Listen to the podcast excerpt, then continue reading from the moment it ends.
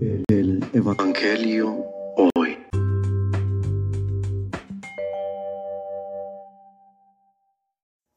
Del Santo Evangelio según San Lucas. En aquel tiempo, Jesús dijo a los fariseos y doctores de la ley, ¿Ha de ustedes que les construyen sepulcro a los profetas que los padres de ustedes asesinaron? Con eso dan a entender que están de acuerdo con lo que sus padres hicieron, pues ellos los mataron y ustedes les construyen el sepulcro. Por eso dijo la sabiduría de Dios, yo les mandaré profetas y apóstoles, y los matarán y los perseguirán, para que así se le pida cuentas a esta generación de la sangre que de todos los profetas que ha sido derramada desde la creación del mundo, desde la sangre de Abel hasta la de Zacarías, que fue asesinado entre el atrio y el altar. Sí, se lo repito, a esta generación se le pedirán cuentas. Ay de ustedes, doctores de la ley, porque han guardado la llave de la puerta del saber. Ustedes no han entrado y a los que iban a entrar les han cerrado el paso. Luego que Jesús salió de allí, los escribas y fariseos comenzaron a acosarlo terriblemente con muchas preguntas y a ponerle trampas para ver si podían acusarlo con alguna de sus propias palabras. Palabra del Señor.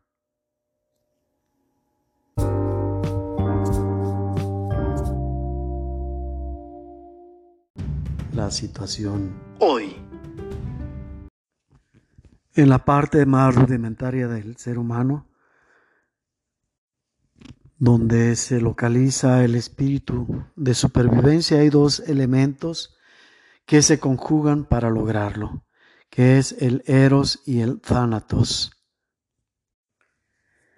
El primero es un deseo de reproducirse y el segundo es un deseo de matar.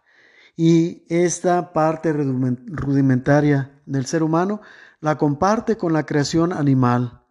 Es decir, es nuestra parte salvaje que ya unidos al consciente y al preconsciente, esto se puede domesticar, llamémoslo así, para no dejarnos llevar simplemente por estos impulsos instintivos. El primero es para dejar huella de nuestra presencia en este mundo, o dicho de otra manera, prolongar nuestra presencia a través de la descendencia, mantenernos pues en los hijos, en los nietos y todas las generaciones presentes en este planeta. El espíritu del Thanatos puede entenderse de dos maneras. Uno, como los animales, el buscar asesinar a los otros para sobrevivir, para que les sirvan de alimento, pero también a los de su misma especie para permanecer siendo los dominadores, que no haya alguien que nos saque del camino, que nos elimine hablando de manera cruda. Si lo vemos en los animales, sobre todo en los animales salvajes, podemos entender esto como un acto involuntario, repito, de supervivencia. Pero en nosotros, seres volutivos, es decir, dotados de voluntad, que unida a la razón nos ayuda, sí, a buscar esta supervivencia, pero en base a un orden, pudiéramos decir, ético. Pero más que ético, gentil, cortés. En la medida en que nos vamos dejando llevar más por estos impulsos, nos mostramos y actuamos como personas más rudimentarias. Y en la medida en que más gentiles nos volvamos, más diligentes, en esa medida estaremos mostrando más nuestra parte humana, nuestra parte no solo racional, sino también volutiva. Es decir, con responsabilidad en nuestras decisiones y nuestro libre albedrío. Reflexión.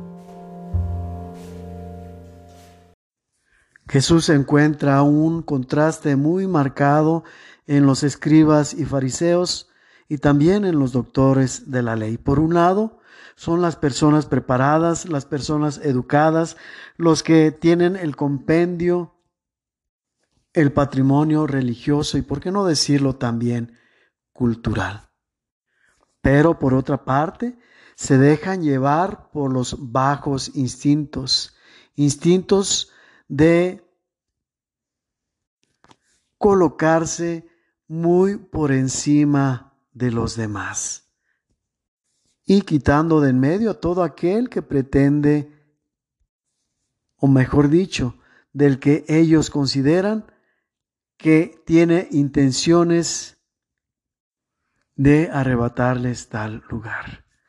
Por eso la manera tan fuerte de Jesús para hablarle, ay de ustedes que asesinan a los profetas, que les hacen honores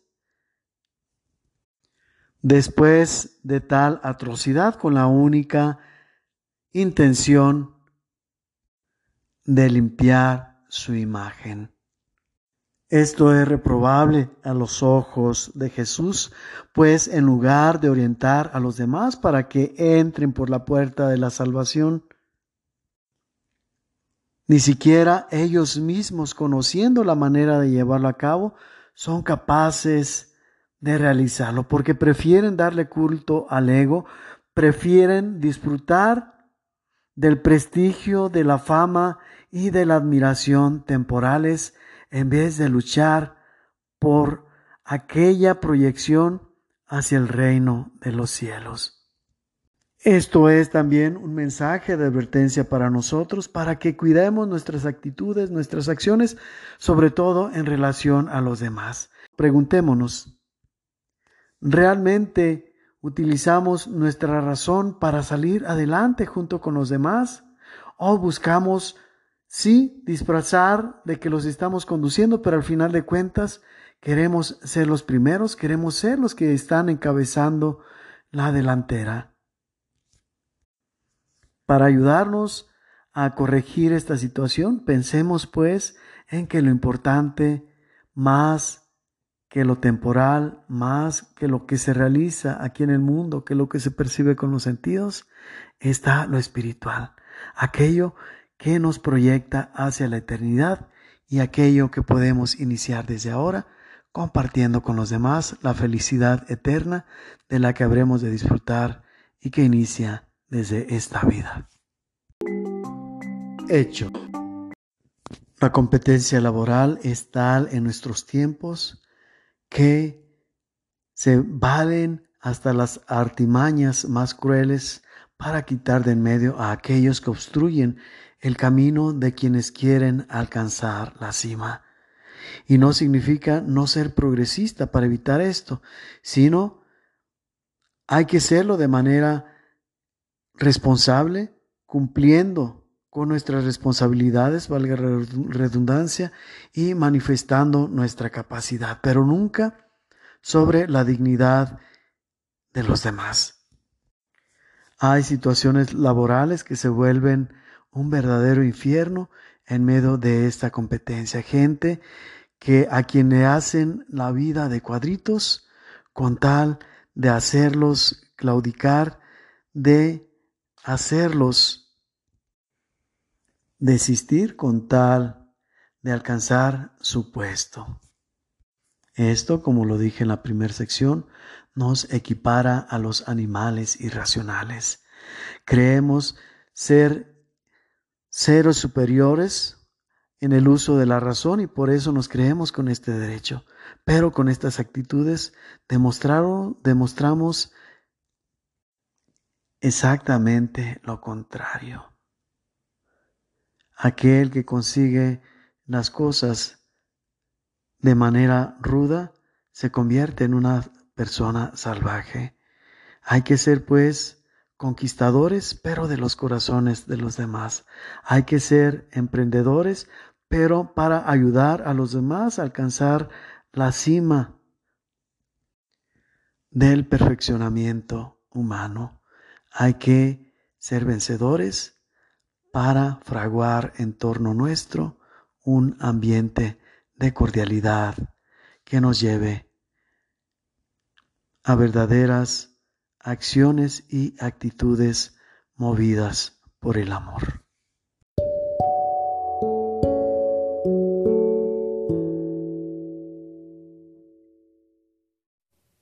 La gracia del cielo que da la vida te bendiga, en el nombre del Padre, y del Hijo, y del Espíritu Santo.